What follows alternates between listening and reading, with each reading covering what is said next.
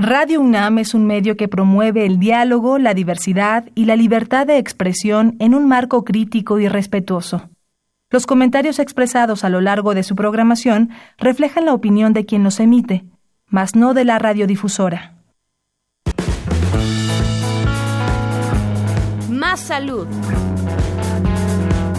Radio UNAM y la Facultad de Medicina presentan Más saludable, más sexualidad más mente, más veraz, más confiable, más UNAM. www.massaludfacmed.unam.mx Coordinación de Comunicación Social.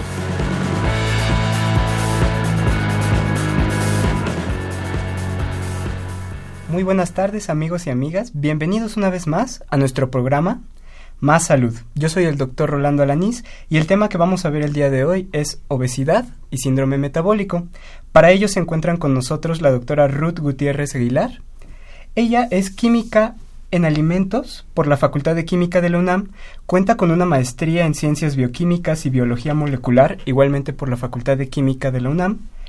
Tiene un doctorado en genómica humana, obesidad y diabetes por el Instituto Pasteur de la Universidad de Lille número 2 en Francia.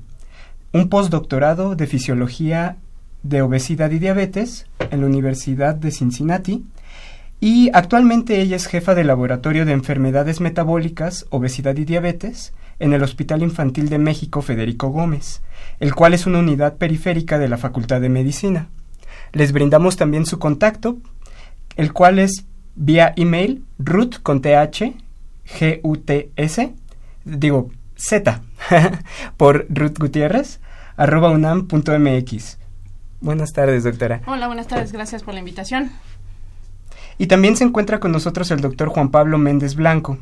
Él es médico por la Facultad de Medicina de la UNAM, cuenta con la especialidad de Biología de la Reproducción Humana y tiene un doctorado en Ciencias Médicas, igualmente por la UNAM. Actualmente él es coordinador eh, de Unidad de Investigación en Obesidad por la Facultad de la Medicina de la Facultad de Medicina UNAM en el Instituto de Nutrición. ¿Qué tal? Buenas tardes. Perfecto. También eh, ofrecemos su correo, el cual es jpmb@unam.mx. Muchas gracias. Así es. Y bueno, nosotros vamos a una cápsula, no sin antes recordarles los teléfonos en cabina para que nos llamen y nos hagan sus preguntas el cual es 5536-8989, el cual cuenta con dos líneas, y el 01800-505-2688.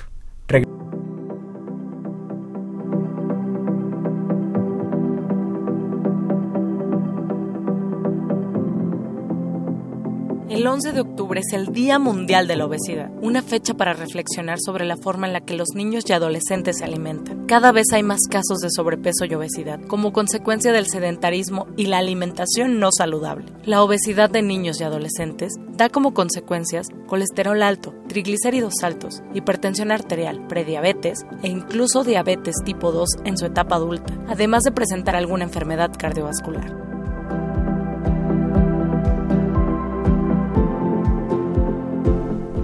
Bien, ya estamos de vuelta y vamos a empezar con este tema que nos da mucho gusto de tratar, obesidad y síndrome metabólico. ¿Qué les parece si empezamos definiendo qué es cada uno de ellos, obesidad y síndrome metabólico, doctor? Pues podríamos decir de una manera sencilla que la obesidad es la acumulación excesiva de grasa en el organismo. Hacer el diagnóstico, saber que una persona es obesa, pues es muy sencillo simplemente con verla. Pero sí tenemos también que tomar en consideración que hay diversos grados de obesidad. Médicamente la obesidad se ha clasificado en tres grados, obesidad grado 1, obesidad grado 2 y obesidad grado 3, y tiene una condición anterior que es el sobrepeso.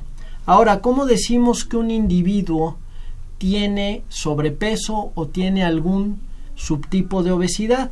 Esto se utiliza una definición que es el índice de masa corporal, que es una relación entre el peso expresado en kilogramos sobre la talla al cuadrado en metros. Y esta pequeña relación nos habla de si una persona tiene sobrepeso, que es alguien que tiene de 25 a 29.9, obesidad grado 1 de 30 a 34.9, obesidad grado 2 de 35 a, a 39.9 y obesidad grado 3 de 40 en adelante. Obviamente que cada una de estas obesidades, que podemos llamar, y ya hablaremos de esto más adelante, tienen diferentes componentes y diferentes complicaciones. Por otro lado, el síndrome metabólico son ciertas condiciones que nos llevan a que se expresen más determinadas enfermedades. ¿A qué me refiero con esto? Por ejemplo, la presión arterial alta, el azúcar alto en sangre, alteraciones en los lípidos, la misma obesidad. Estas condiciones hacen que más fácilmente, más frecuentemente se presenten otras enfermedades, como son las enfermedades cardiovasculares, como es la diabetes mellitus tipo 2 y como son determinados tipos de cánceres. Y otras no tan conocidas como son el síndrome de ovario poliquístico o el aumento de ácido úrico. Perfecto. Y entonces, para que nos quede un poco más claro, podríamos decir que el síndrome metabólico es un conjunto de varias enfermedades o cómo lo podemos explicar? Sí, el síndrome metabólico es algo de lo que se ha escrito mucho, que hay diferentes definiciones de él según diferentes grupos especializados y que lo que podemos decir de manera muy sencilla es que son condiciones que nos llevan a enfermedades que son muy serias. Exacto complicaciones, ¿no? Un grupo, un cúmulo de condiciones, enfermedades que van de la mano y van a desarrollar otras enfermedades. Mucho más graves y con muchas complicaciones. Ok. Y una pregunta que nos surge, ¿la obesidad desarrolla otras enfermedades y cómo es que llega a desarrollarlas? Sí, la obesidad... Eh, por ella misma como tal es una enfermedad. Es una enfermedad, exactamente, era lo que yo iba por ella misma es una enfermedad. ¿Y por qué es una enfermedad? Porque hay secreción de factores inflamatorios que van alterando todo el organismo y lo alteran a nivel de todos nuestros aparatos y sistemas. Y esto va con el tiempo llevando al desarrollo de otras enfermedades.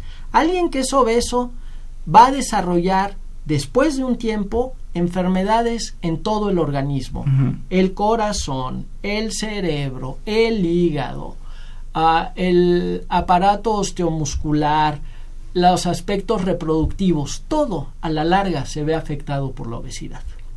Perfecto. Y aquí me dirijo a la doctora, ¿cómo es que influye la genética en el desarrollo de la obesidad?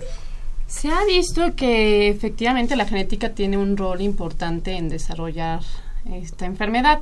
Eh, se cree que es del 42% la heredabilidad de esto. Esto quiere decir que los padres sí nos dan una, una eh, nos heredan genes, ¿no? que eh, pueden darnos susceptibilidad al desarrollo de esta enfermedad. Nos predisponen. Nos predisponen, justamente. Y aquí por eso hago hincapié en la susceptibilidad, porque no quiere decir que porque tengamos esas variantes este, heredadas por los padres, vayamos a fuerza a desarrollar la enfermedad. Nosotros también podemos cambiar el, estilo de vida, una buena alimentación, hacer ejercicio, para poder controlar esa carga genética que traemos.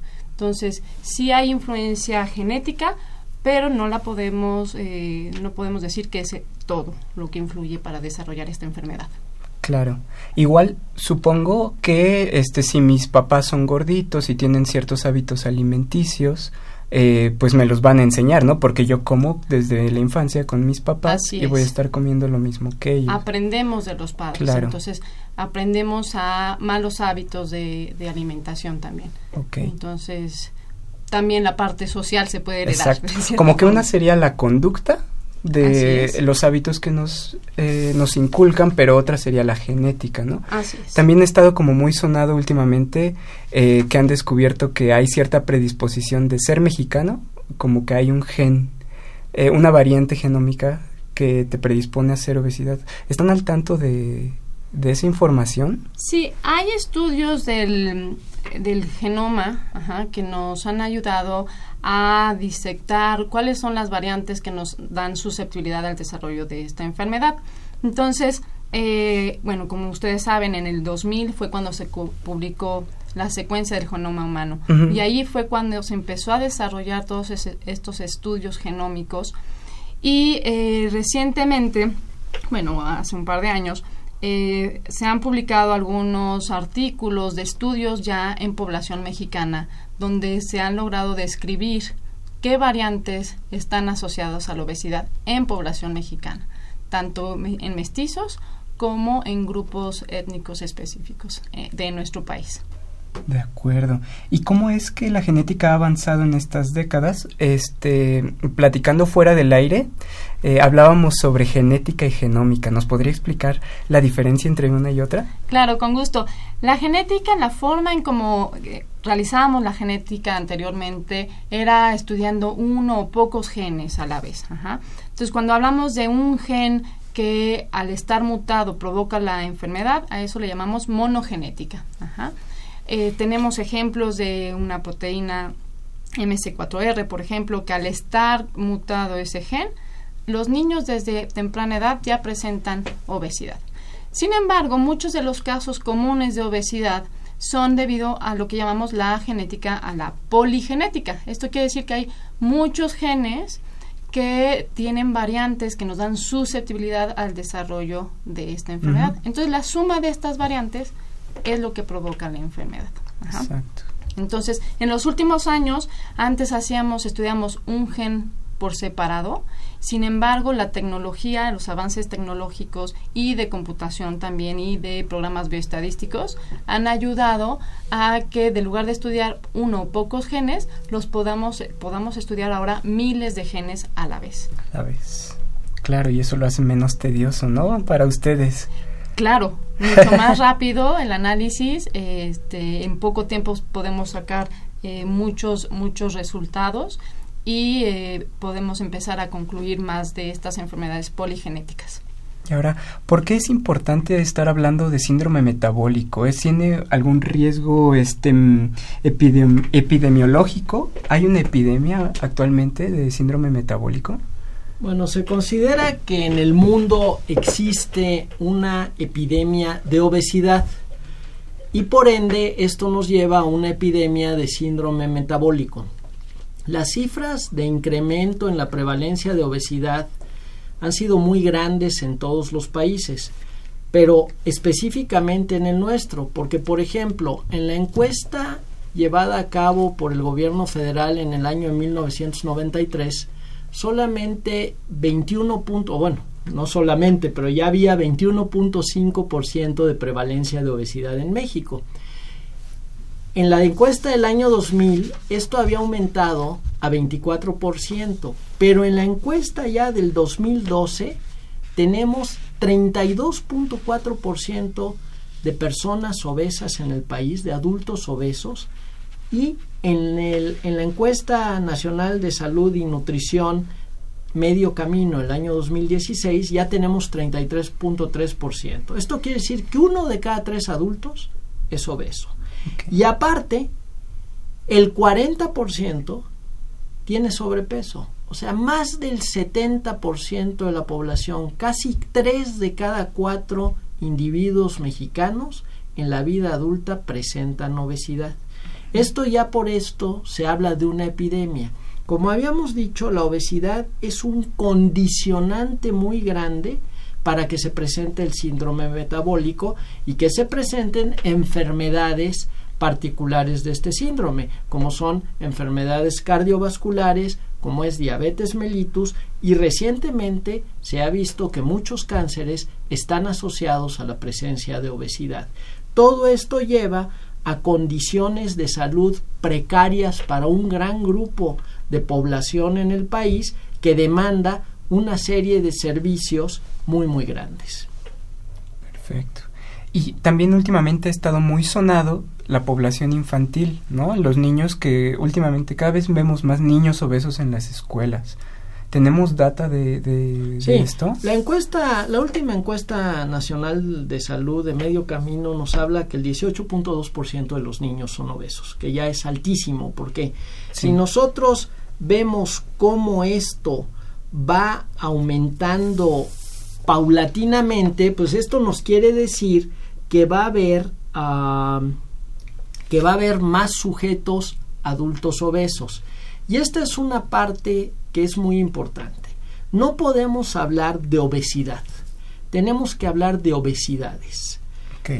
¿Por qué? Porque, por ejemplo, como señalaba la doctora, existen mutaciones en determinados genes que condicionan que los individuos presenten obesidad. Pero esa es una parte muy pequeña, eso es lo que ella se refería con, como las enfermedades monogénicas. Eso no es más del 9% de la población, pero existe y es casi uno de cada diez.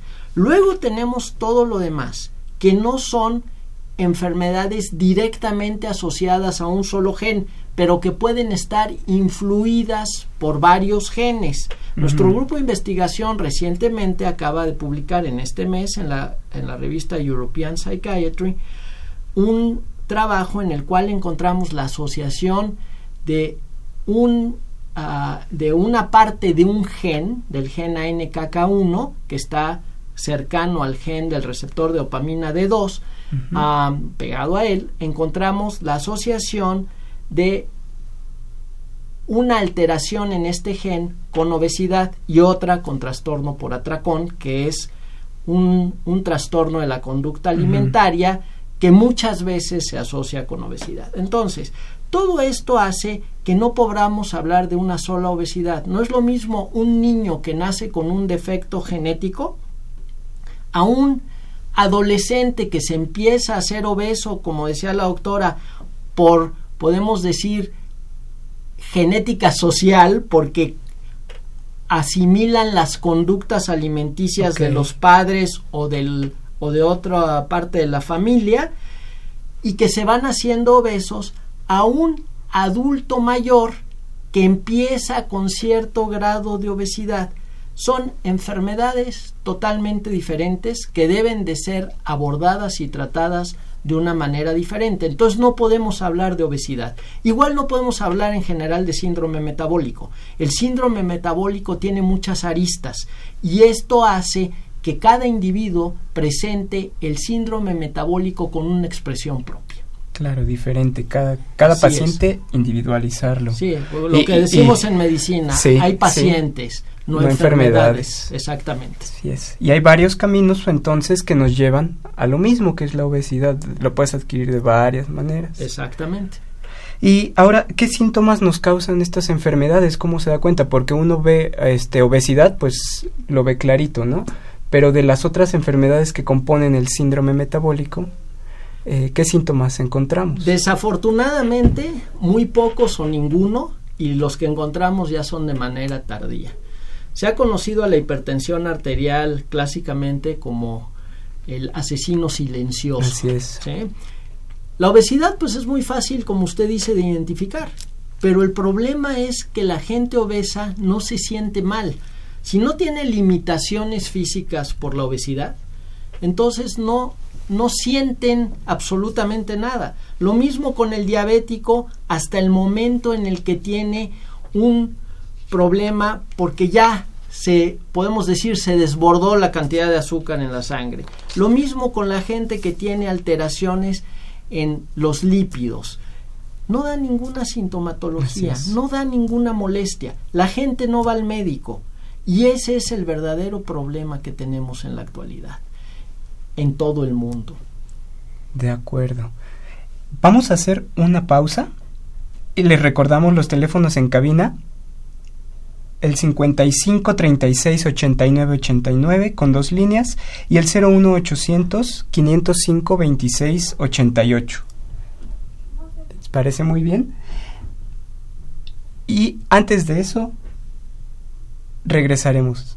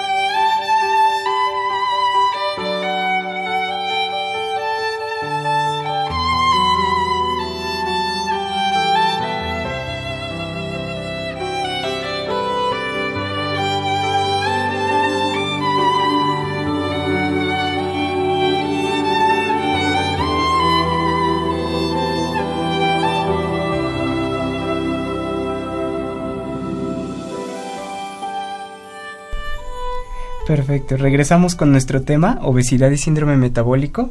Agradecemos mucho a Ángel Pérez quien nos llamó para felicitarnos sobre el programa, nos da mucho gusto. Muchas gracias Ángel. Ahora vamos a hablar un poco sobre este término que la verdad a mí me genera un poco de ruido de las ciencias ómicas. Suena algo completamente nuevo para mí. ¿A qué se refiere esto, doctora? Bueno, es un término que se acuñó hace unos cuantos años y habla del conjunto de moléculas, eh, ya sea de genes, de proteínas, de RNA. Entonces, eh, nada más para, para, explicar un poquito esto, eh, como les hace rato hablamos, los últimos años ha habido un impacto muy importante de la tecnología para estudiar la biología molecular. Ajá, entonces, dentro de la biología molecular tenemos al DNA, que es donde se encuentran los genes, que este DNA se transcribe al RNA, que es un mensajero, y eh, posteriormente se traduce a proteínas. Y las proteínas son realmente quienes hacen la función de, eh, de lo que está codificado en el DNA. Entonces, eh, lo que se ha hecho últimamente es estudiar a todo el conjunto de genes, no solamente uno o dos genes al mismo tiempo, sino a todos al mismo tiempo. Esto quiere decir que el conjunto de genes se va a llamar genómica. También se han estudiado muchos transcritos o muchos RNAs, a eso le llamamos a llamar transcriptómica. Y por último, por ejemplo, tenemos a la proteómica, o bien a la metabolómica, que después de que suceden estas reacciones que, del metabolismo en, el cuerpo, producen metabolitos y se llama metabolómica. Entonces, las ciencias ómicas de, eh, estudia el conjunto de este tipo de moléculas.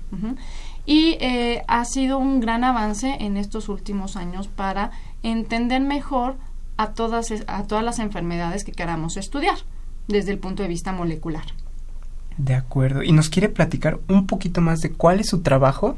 Porque estoy de acuerdo eh, que usted ahorita está haciendo una investigación sobre cirugía bariátrica. Así es. entonces, em, en los últimos años eh, hemos logrado recolectar muestras de tejido adiposo eh, de, pacientes a, los que se les realiza la cirugía bariátrica, que es una cirugía para que las personas obesas mórbidas bajen de peso. Entonces, al tomar muestra de estos pacientes, lo que vamos a estar analizando es cómo eh, los genes o el RNA que tienen estos pacientes antes de cirugía y cómo se va a modificar después de la cirugía bariátrica. Esto con el fin de entender cómo la cirugía bariátrica está funcionando, qué cambios metabólicos ejerce en, el cuerpo humano, por lo cual ayuda a que los pacientes bajen de peso. Entonces, de tal forma, volvemos a poder entender mejor la enfermedad como tal, la obesidad, pero también los mecanismos por los cuales la cirugía bariátrica está funcionando. Funciona, ¿no? Ok, entonces por lo que estoy entendiendo, la cirugía bariátrica, que es eh, reducir o quitar un porcentaje del estómago que creíamos que funciona porque el paciente vaya come menos, me platicaba este que no es el mecanismo único por el cual parece estar funcionando esta cirugía. Sí, hay diferentes tipos de cirugía. Eh, en particular hablábamos de, eh, fuera del aire de la cirugía que se le conoce, se le conoce de manga, donde eh, el 80% del estómago se quita. Y entonces obviamente uno pensaría que al quitarle el 80%, pues ya el paciente no puede comer lo suficiente, por lo tanto baja de peso. Sin embargo, utilizando modelos animales, eh, pudimos ver que no es así, que no es una operación restrictiva, sino que también hay cambios metabólicos que suceden que ayudan a que el paciente baje de peso. Y esto lo vimos porque vimos eh, eh, que si nosotros alimentamos o forzamos a que se alimente, a que coma más en modelo animal, comen más y el estómago puede crecer. Entonces no es una operación, no es una cirugía restrictiva, sino que hay cambios metabólicos eh, que hemos estado estudiando para poder entender esta cirugía. Ok, y bueno, esta cirugía, la cirugía bariátrica, es una de los muchos tratamientos que hay, supongo, ¿no? ¿Qué otro tipo de tratamientos existen? El manejo del paciente obeso es verdaderamente complejo. Y es complejo porque la persona para haberse vuelto obesa han pasado muchos años. Esto quiere decir que han ido paulatinamente durante muchos años acumulando grasa, acumulando más calorías de las que se consumen. Y es muy difícil explicarle a los pacientes que esta acumulación de tanto tiempo se tiene que revertir también con tiempo, que no existe la píldora mágica que baja de peso. La cirugía bariátrica es aparentemente la píldora mágica, porque la persona se opera y empieza a tener una gran pérdida de peso en los años subsecuentes, pero tenemos varios problemas. Primero, si consideramos las decenas de millones de adultos que hay en México y el 33% son obesos, no podemos operar a tanta gente. La cirugía bariátrica es costosa. Y aparte, la cirugía bariátrica también tiene sus complicaciones y sus problemas. No todos los pacientes son por diversas razones candidatos, a operarse. Y luego de que se operan, hay unos que tienen complicaciones inmediatas, otros que tienen complicaciones a mediano plazo o a largo plazo. Y en otros casos se operan las personas y varios años después empiezan a recuperar otra vez el peso. Entonces no podemos considerar que esta es la solución. Como le decía yo, no existe la pastilla mágica. Existen medicamentos en el mercado que ayudan un poco a bajar de peso, pero ninguno de ellos de manera determinante.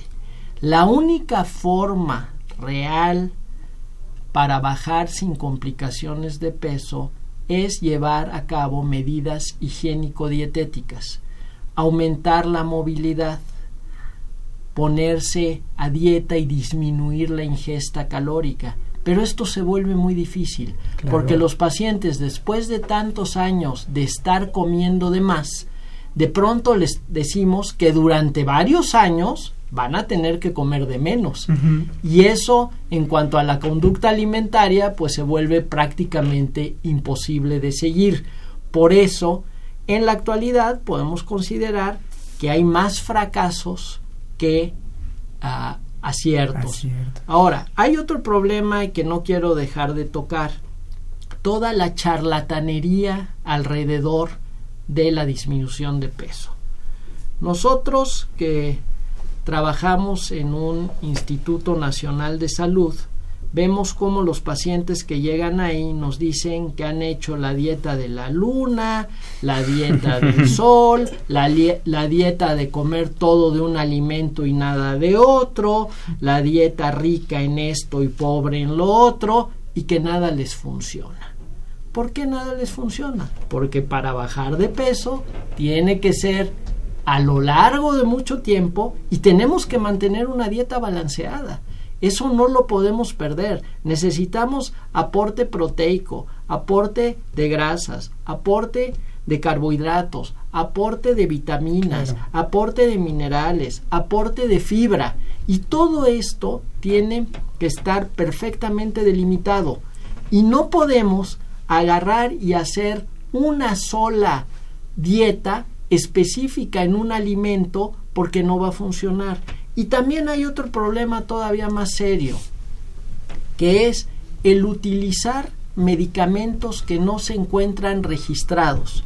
En muchas ocasiones llegan con nosotros pacientes a los cuales se les han dado medicamentos que no sabemos de dónde proceden, que preparan determinados médicos o que dicen ser médicos o nutriólogos y que con eso estas personas les dicen que van a bajar de peso. Y en muchas ocasiones esto tiene principios farmacológicos activos que son perjudiciales en otras áreas del organismo, por ejemplo, en la tiroides, en el sistema nervioso central.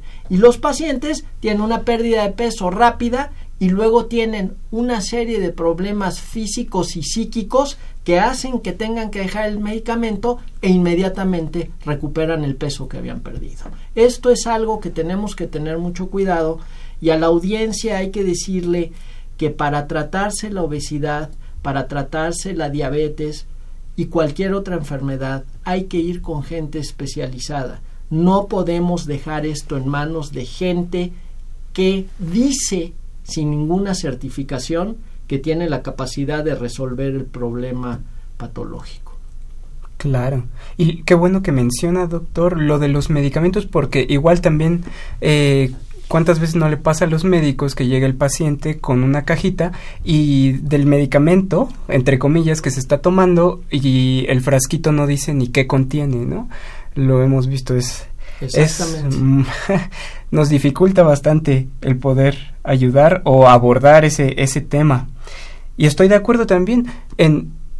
Yo creo que más que un fármaco, una pastilla mágica, estamos involucrando en cambiar el estilo de vida que tiene el paciente, ¿no? Tenemos otra pregunta, muy buena por cierto, nos habló el señor Fernando López, eh, nos dice los signos de la enfermedad inflamatoria, muy ciertamente, dice son dolor, rubor, calor. ¿Cuáles serían los, los signos del síndrome metabólico que hablábamos hace ratito que es algo muy silencioso? ¿Podemos ver algunos signos? No, porque la enfermedad metabólica que yo me refería era específicamente a la obesidad. Y esto da procesos inflamatorios en diversos en diversas partes del organismo. Y estos procesos inflamatorios que se dan en la célula grasa específicamente con la liberación de determinadas sustancias estos procesos inflamatorios ahí no ocasionan lo que la inflamación clásica. Sí hay una parte que sí lo podemos ver. Al igual que afecta, como hemos dicho, una gran cantidad de órganos, los pacientes que tienen obesidad a la larga también desarrollan artritis y entonces sí vemos los signos de inflamación típicos en las articulaciones, pero eso es cuando desarrollan artritis. En relación con el síndrome metabólico, lo que vemos es que la las personas afectadas tienen alteraciones en sus grasas sanguíneas, tienen el azúcar de la sangre elevada y tienen la presión elevada. Y eso, desafortunadamente, ya hasta etapas avanzadas no nos va a dar ningún síntoma. Y tenemos una gran cantidad de pacientes diabéticos que están en la calle y que no saben que son diabéticos. La encuesta nacional de salud de medio camino determina que hay 9.4% de adultos que tienen diabetes, pero diabetes conocida, que no es lo mismo que gente que está con diabetes que no lo sabe. ¿Cómo sé yo que tengo diabetes? Solamente con una determinación de sangre, de una glucosa en ayuno y, en muchas ocasiones haciendo una curva de tolerancia a la glucosa o una hemoglobina glucosilada, que es algo que habitualmente no se hace. Entonces se estima que ese 9.4% por lo menos es el doble. Lo mismo sucede con la hipertensión arterial. Si uno no se está tomando la presión, no sabe uno que es hipertenso. Y al no saber que uno es hipertenso, poco a poco va dañando toda la vasculatura del organismo y entonces después de varios años desarrollo problemas cardiovasculares o problemas cerebrovasculares. Así es. Tal vez para contestar un poco la pregunta que nos hace el señor Fernando López sobre cuáles serían los signos acaso del síndrome metabólico, podríamos orientar recordando unos programas anteriores que tuvimos, hablábamos sobre diabetes, que tenemos eh, podemos encontrar en ciertas personas, nos puede orientar sobre esto que platicamos, la acantosis nigricans. ¿Qué es la acantosis nigricans? Una, una coloración eh, en la nuca, en el cuello, más oscura, que pareciera como mugrecita, este, que podemos encontrar, por ejemplo, en nuestros familiares, los niños, o este, otros síntomas, no signos, sino síntomas que nos puede dar, por ejemplo, la diabetes, que serían este el tener mucha sed, muchas ganas de comer, ir mucho al baño. Eh, eso hablando de la diabetes o la resistencia a la insulina, que es parte del síndrome metabólico. Eh, hablando, por ejemplo, de hipertensión, podría ser eh, dolor de cabeza, temas de, pero que ya serían como muy avanzados, ¿no? Que sería ya como ya para preocuparnos. Sí, eso, como le digo, eh, por ejemplo, la cantosis nigricans sí es algo que podemos ver, pero no es algo que la gente normalmente ve. Lo, detecta, y si la persona no va al médico, no lo va a no Lo va a detectar. Igual, yo empiezo a tomar más agua y empiezo a orinar un poco más. Pues vas a decir, pues es porque tomé más agua. porque tomé más agua y ahora tengo más sed, porque hace más calor o porque tengo resequedad. Y es muy difícil que la gente atribuya esto allá la presencia de diabetes a menos que ya tenga una diabetes avanzada. Y la hipertensión, pues causas de dolores de cabeza hay cientos, y entonces la gente siempre le ha dolido, a todos nos duele la cabeza con relativa frecuencia. Y entonces, cuando ya tenemos esto, pues es que ya estamos por presentar o presentando lo que se llama una crisis hipertensiva, y entonces se vuelve difícil. Ese es el problema de estas enfermedades, que como empiezan y como van avanzando, no nos damos cuenta y la vasculatura se va dañando en todo el organismo. Y muchas veces para cuando tenemos el, la detección ya franca de la enfermedad, ya tenemos la enfermedad avanzada y por ejemplo en, en, el caso de los diabéticos pues ya tenemos afectación en el riñón, afectación en el ojo, etcétera. Entonces sí es algo que la gente tendría que acudir al médico con mayor frecuencia y sobre todo si tienen obesidad. Así es. Y ahora me gustaría hacer una pausa para hablar sobre, ah, bueno, hacer más bien una invitación. Ya saben que aquí en nuestro programa nos gusta hacer mucha difusión cultural sobre eventos que va a haber. Y pues ahorita que estábamos hablando sobre la obesidad, síndrome metabólico, y la doctora nos comentaba sobre toda la evolución tecnológica y científica que ha habido respecto a cómo vemos estas enfermedades, pues quiero darle parte de aguas a la doctora para que nos invite a este simposio que va a haber un simposio internacional de obesidad y cirugía bariátrica. Así es, muchas gracias. Sí, los quiero invitar a, todo el público a este simposio internacional que se titula Obesidad y Cirugía Bariátrica. Se va a llevar a cabo el 30 de octubre en la Facultad de Medicina de la UNAM. Es de 9 a, de 9 a 18 horas. Eh, vamos a contar, vamos a, tener eh, médicos que se dediquen a la parte clínica, tanto de obesidad como de cirugía bariátrica. Por otro lado, vamos a tener investigadores eh, que nos van a explicar los avances en ciencia básica, tanto de genes que están involucrados en, obesidad o metabolitos que podemos estar detectando en orina o en sangre para poder diagnosticar este, la obesidad eh, antes de que se desarrolle. Eh, también eh, investigadores que se dedican a ver cómo la cirugía bariátrica ayuda a, bueno, entender los mecanismos por los cuales funciona. Y finalmente cerramos con una mesa redonda con farmacéuticas, tanto internacionales como nacionales, para tratar de empezar a colaborar con las farmacéuticas eh, y unir esfuerzos tanto la, la, clínica, la ciencia básica y las farmacéuticas para entender mejor estas enfermedades. Entonces, los invito a, todos el 30 de octubre en la Facultad de, de Medicina. Este es un evento gratuito. Perfecto. Eh, ¿En qué parte de la Facultad de Medicina? ¿Van a ocupar un auditorio, explanada? Sí, es en el auditorio Raúl Fournier. Ah, ok, perfecto, que es el auditorio principal ahí que tenemos, ¿no? Sí, Excelente. Es gratuito, pero hay cupo limitado, tienen que registrarse. Sí, se tienen que registrar. Este, la dirección para el registro es di.facmed.unam.mx diagonal bariátrica Corea MX.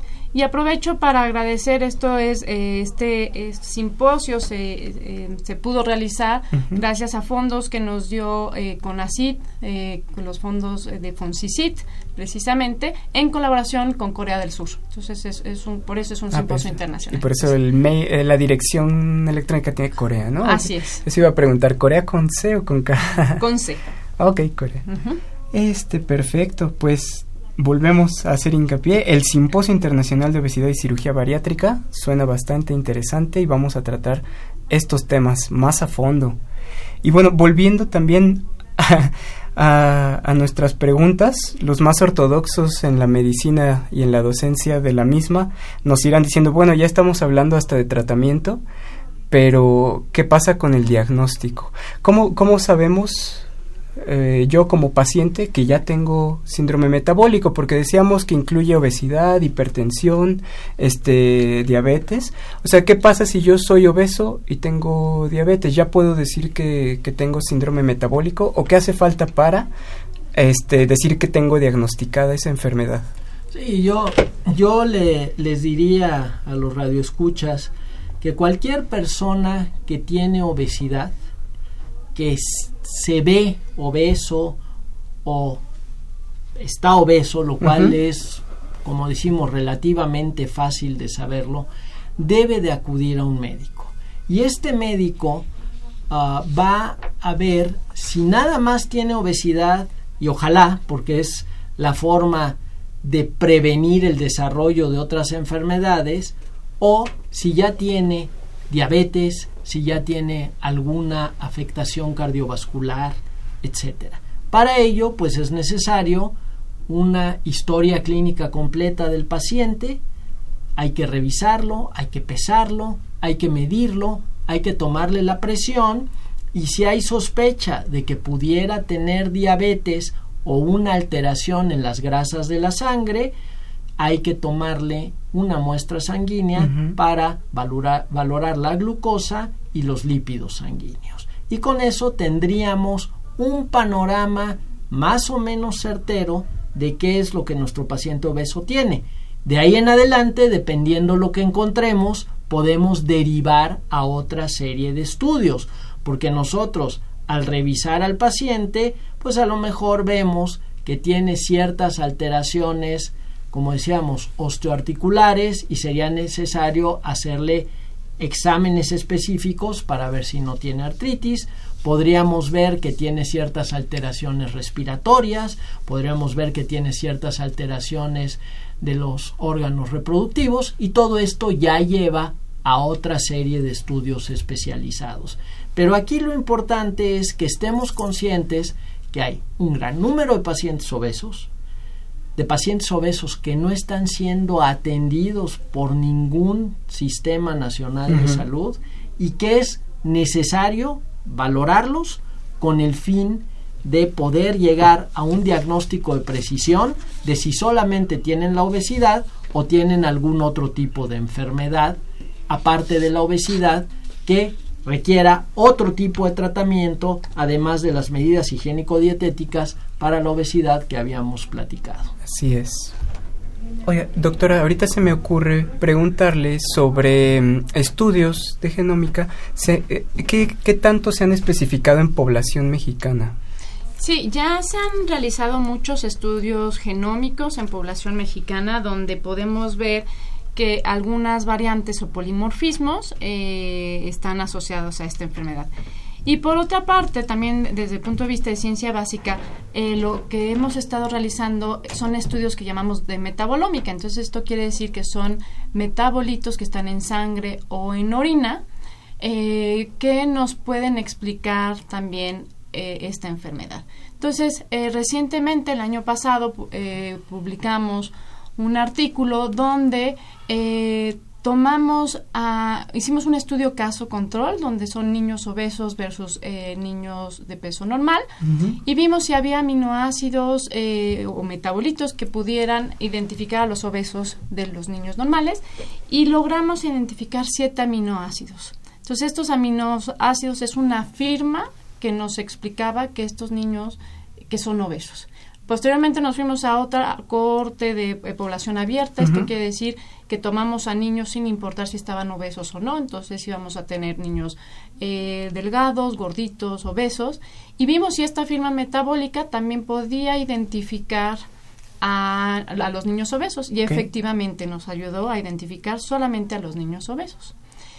Y finalmente utilizamos una tercera cohorte de seguimiento de dos años y esta ayudó a ver que dos años antes de que los niños eh, tuvieran hipertrigliceridemia, o sea, eh, niveles altos de triglicéridos, con esta firma metabólica, con estos siete aminoácidos, nosotros podíamos predecir que estos niños iban a desarrollar, esta, eh, altos niveles de triglicéridos. Entonces, Aquí vemos cómo estos estudios de ciencia básica, de, este, en este ejemplo de metabolómica, nos están dando herramientas de diagnóstico.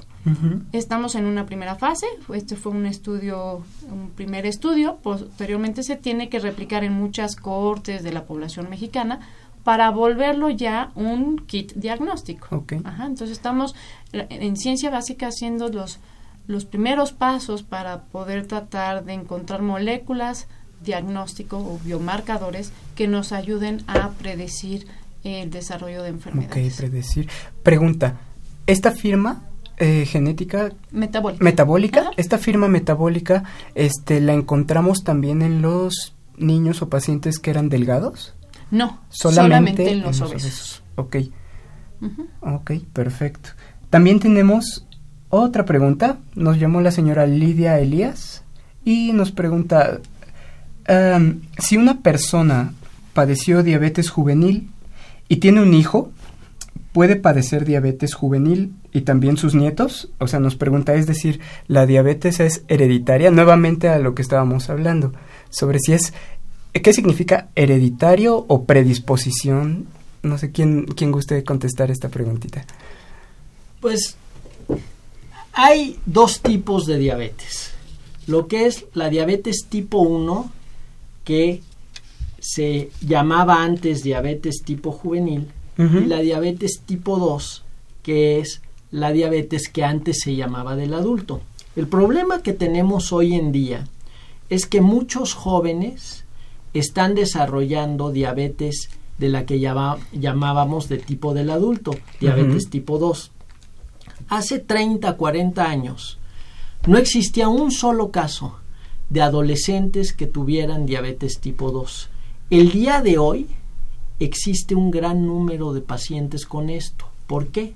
Precisamente porque son obesos y entonces van desarrollando la eh, van desarrollando diabetes y van desarrollando hipertensión y tienen síndrome metabólico siendo adolescentes. Esto hace que hay, como hemos dicho, como dijo la autora, existen diversos cambios en algunos de los genes que conocemos como polimorfismos que predisponen al desarrollo de ciertas enfermedades. Y esto hace que hay familias en las cuales se puede desarrollar más fácilmente determinada enfermedad. Pero también es cierto que lo que estamos viendo en la actualidad con los jóvenes es que desarrollan estas enfermedades por una mala alimentación, por una sobrealimentación, por no hacer ejercicio suficiente, porque hace 30, 40 años uno se comía menos, dos se salía a jugar toda la tarde. En la actualidad, en las ciudades que las personas viven en departamentos pequeños, que no hay áreas verdes suficientes, los niños, en lugar de estar jugando afuera haciendo ejercicio, están utilizando los teléfonos celulares, las computadoras, para entretenerse. Y eso hace que no consuman absolutamente nada de energía. Y lo que es peor, si uno está jugando fútbol en la calle, uno no está comiendo. Pero si uno está jugando un juego de computadora, muchas veces lo asocia uno con estar comiendo eh, comida que tiene una alta densidad energética y con eso no nada más no están consumiendo calorías, sino que están incrementando las calorías. y no las están gastando. Exactamente, y ese es el problema básico que tenemos hoy en día. Aparte de que hay gente que tiene predisposición genética, hay gente que tiene determinadas mutaciones, que como decía la doctora, son las enfermedades monogénicas, que una mutación específica causa una enfermedad específica. Pero en la actualidad no es lo más común. Lo más común son los problemas eh, higiénico-dietéticos que tenemos con la población. Bueno, contestando entonces a la señora Lidia, eh, si es hereditaria, o sea que si ya no hay vuelta atrás y si tuvo un familiar que le precede que tuvo diabetes, mm, mm, si va a tener su descendencia esta misma enfermedad, no, o sea, tiene predisposición, pero pues hay, hay maneras de prevenirla, que es lo que decía el doctor, este, ya haciendo ejercicio, cambios en la alimentación, etcétera. Y hablando de estos problemas, eh, doctores, ¿creen que México, hablando de México como su gobierno, sociedad, su cultura, está preparado para afrontar una epidemia de tales dimensiones? Pues deberíamos de estarlo, pero yo creo que no lo estamos. Como, como dicen, el destino nos alcanzó y desafortunadamente seguimos teniendo enfermedades de economías rezagadas como mortalidad materna, mortalidad infantil, mortalidad por enfermedades infecto-contagiosas en números elevados. Y ahora tenemos un gran número de personas que se enferman, que fallecen por enfermedades crónico-degenerativas. ¿A qué me refiero con esto? A la diabetes, a las enfermedades cardiovasculares, a los cánceres. Estamos preparados, como digo, deberíamos de estarlo, pero los puntos educativos que tendríamos que haber afianzado desde hace muchos años no lo hemos hecho. Se han hecho campañas intensas, como por ejemplo el Prevenims, durante muchos años, pero no nada más necesitamos la campaña pública. Como usted dice muy bien en la pregunta, también la sociedad. Si nosotros hacemos muchísimas campañas públicas, pero no tienen a los receptores bien puestos en las personas, pues entonces no, esa campaña pública va a fracasar. No es nada más de que yo vaya y diga que hay estas enfermedades que se condicionan por la obesidad. No, necesitamos la educación desde los niños pequeños. Necesitamos no nada más decir que en la lonchería de la escuela se van a vender productos con alta densidad energética en envases más pequeños. No, lo que necesitamos es educar en las escuelas y en las familias reeducar a las personas en el buen comer, que es algo que en los últimos años en nuestra sociedad hemos perdido por muchísimas razones. La primera razón es la vida moderna actual. En esta ciudad no es posible que la gente coma en conjunto en su casa, los padres y los hijos, porque cada quien está en un ámbito laboral, en un ámbito escolar, muy alejado uno del otro. Y entonces no se puede hacer una comida totalmente sana. Desde luego que se puede llevar uno al centro de trabajo algo sano, pero eso requiere que uno vaya y compre el alimento, lo prepare, lo transporte, tenga la suficiente refrigeración y muchas veces la gente no puede hacer esto. La gente no puede hacer esto, no es tan fácil. Y esto es lo que nos ha hecho que vayamos perdiendo la buena costumbre en el comer y que cada vez tengamos más gente obesa y más gente con síndrome metabólico. Sí, y que estas personas obesas van a, los institutos nacionales, al IMSS, al, al, ISTE, y que no se dan abasto los, los clínicos para tratar a tanta gente, ¿no? Recordemos que, que, la obesidad junto con las enfermedades, eh, sus comorbilidades, son la segunda causa de consulta en nuestro país, ¿no? Y entonces eso tiene un impacto económico muy importante también en nuestro país. Y algo, algo ahorita que hace referencia a esto, la doctora eh, me vino a la mente es, acaba de salir un artículo publicado en las últimas dos, tres semanas que se hizo en Inglaterra y se ve cómo la gente ha ido dejando de fumar, cómo en los últimos 40, 50 años la gente cada vez fuma menos. Y ya es la obesidad la mayor causa de cáncer en Inglaterra más que el tabaco, lo cual es terrible. Y vamos camino de eso en México. Así es. Wow. Pues sí, y también ahorita que menciona el tabaco es otra otro factor de riesgo que se relaciona con estas enfermedades.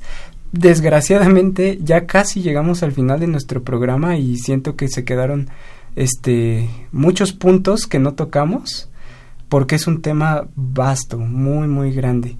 Pero les recordamos una vez más a quien le interese este tema, la obesidad y el síndrome metabólico, van a poder eh, saber más de, de este asunto en este Simposio Internacional de Obesidad y Cirugía Bariátrica que va a tener lugar en la Facultad de Medicina de la UNAM. ¿Qué días, doctora? El 30 de octubre. Perfecto. Pues entonces les hacemos otra vez la, la invitación. ¿Alguna recomendación final a nuestros escuchas que, que gusten hacer? Pues solamente que al final la obesidad es una balanza entre lo que uno ingiere y, el gasto energético. Entonces, bueno, que, cuidar esa balanza, ¿no? Este, hacer más ejercicio, comer sanamente eh, para podernos mantener en buen peso.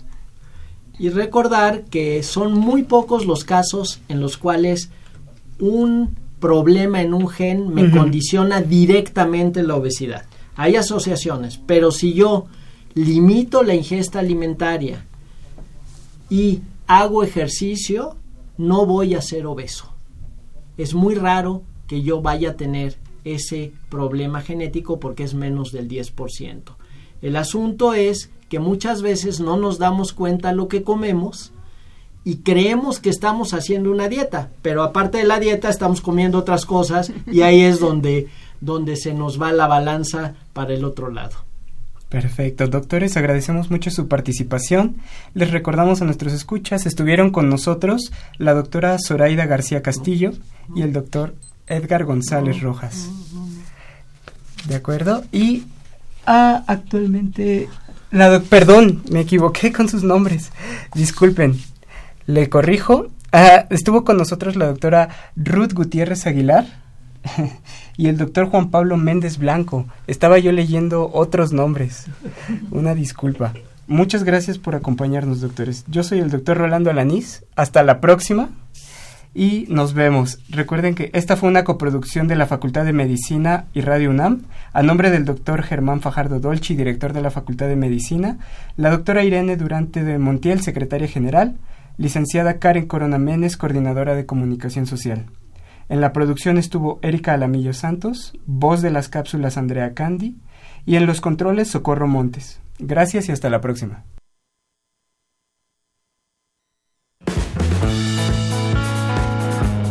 Radio UNAM y la Facultad de Medicina presentaron Más Salud. Consulta nuestra revista www.massaludfacmed.unam.mx. Coordinación de Comunicación Social. Más UNAM.